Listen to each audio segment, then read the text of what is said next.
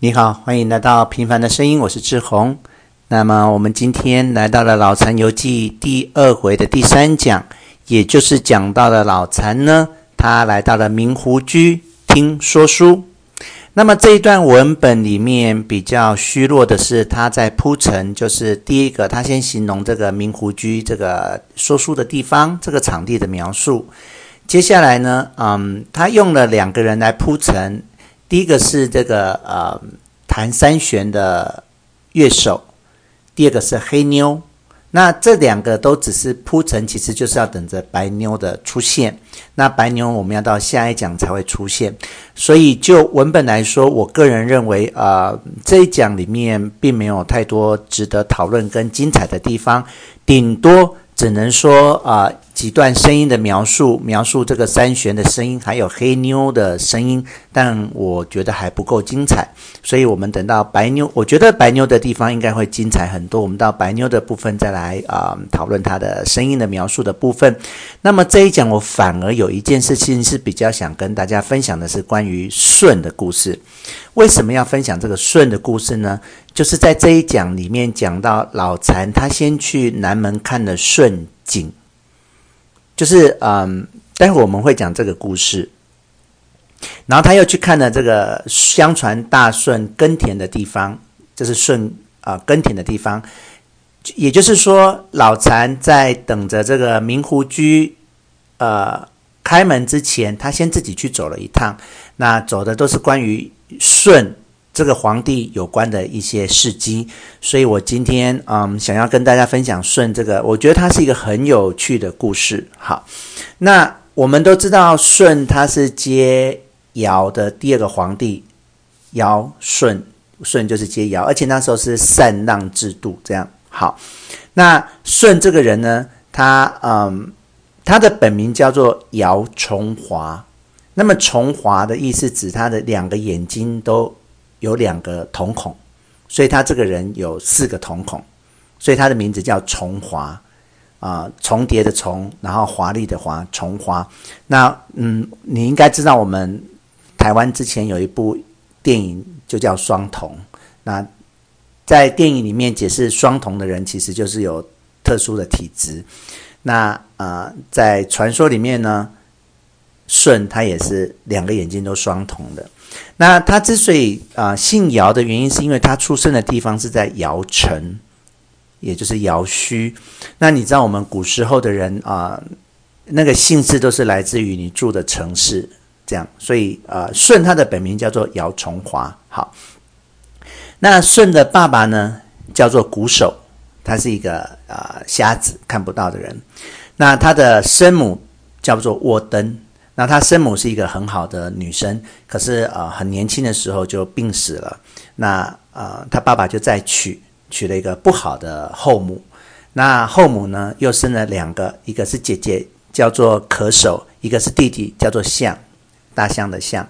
好，那嗯，尧要把他的地位传给啊、其他的人的时候，他就到到处去。打听说，哎，有谁是比较有贤德的人，可以人来接我的位置呢？结果呢，大家都推荐舜这个人。那舜这个人呢，他是什么状况呢？就是呃，以前大家都会抢地耕田嘛，那特别大家又喜欢去抢那个就是土壤比较肥沃的，然后呃，比比有水啊流过去比较好的地方，大家都会去抢。那舜呢，就呃不去跟大家抢，他就自己。挑那种比较贫瘠的地去种，然后还会去帮别人的忙，所以呢，他就一方面感动了那边的人，哦，原来也是可以不用这样子抢夺田地的。然后一方面呢，他还感动了天地，所以当当时的那个啊、动物啊，都会来帮他耕田，比如说大象会来帮他啊犁田，然后小鸟会帮他帮他来播种。那当然我们知道这都是传说啦，但是嗯，传说就是。我觉得，就所谓的传说跟故事，其实就是一线之隔。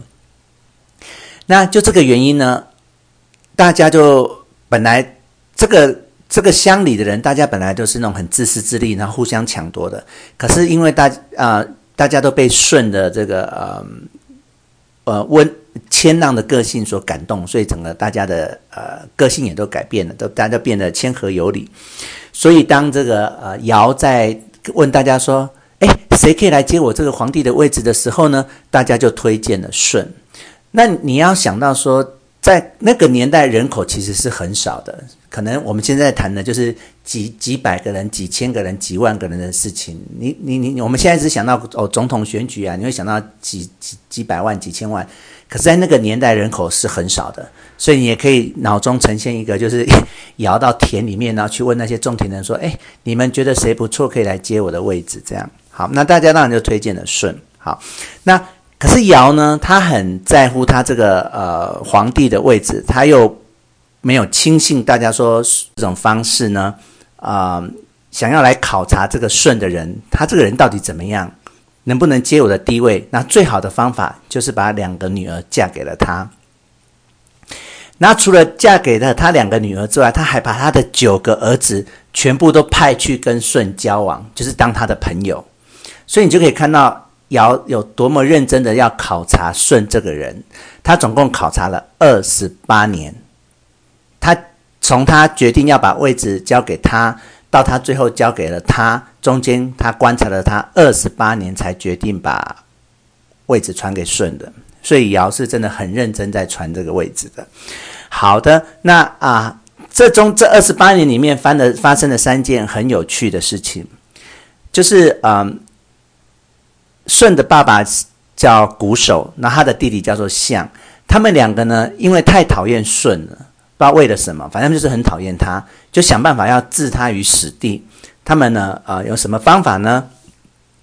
比如说，啊、有一次他们就叫舜去屋顶上，你知道古时候的那种屋顶就是茅草嘛，也不像我们现在是屋瓦或者是说水泥，当时就是一些茅草啊、木头这样，然后下雨天就会漏水。然后他爸爸呢，就叫舜呢。去屋顶修屋顶的时候，他跟象就在下面放火，想要把它烧死。然后，呃，舜呢就用两个很大的斗笠当成翅膀，这样子飘飘飘飘，像或是像降落伞这样子就飘下来，嗯，就没有死掉。那另外一次呢，是嗯，他们就叫舜去挖井，然后舜就在那边挖井，挖挖挖挖，然后嗯，舜。舜不是有两个老婆吗？娥皇跟女英。那他们已经，他们是尧的女儿，所以他们其实也是很聪明。所以他们已经长期都知道，他呃，舜的爸爸跟弟弟都想要害死他，所以他们早就预想到这个，他们叫舜去挖井，一定不会发生什么好事。所以他就提醒他们两个老，他的两个老婆呢。就提醒舜说：“你在挖井的时候，记得要在旁边挖一个小洞，不能就是挖一个直直的井。在这过程里面，你要一定要挖一点小洞，才当自己有地方可以躲才可以哟。”然后舜就有听老婆的话，结果呢，舜真的往下在那边挖井的时候，他的爸爸跟他的弟弟呢，就从井上面开始要开始丢石头，要要把他埋死在这个井里面。那当然啊、因为舜有听老婆的话，挖了个地洞，所以他就没有死掉，他就爬出来这样子。好，那舜这个人的德性之所以被大家这么推崇，就是一方面他对于其他的人他都不计较，然后对于他自己的爸爸、弟弟这样百般的要杀害他，他还是都没有跟他们计较，没有起冲突，还是在他们身边扮演好他当一个呃。儿子的角色当一个哥哥的角色，所以呃，他的德性最后才受到了尧的肯定，然后决定把皇帝的位置交给他。那这是传说，这也是在推崇嗯舜的这个人的德性。可是其实如果以我们现在这个角度来看，现在人的角度来看，就不免觉得嗯舜好像是不是太聪明这样子。拜拜。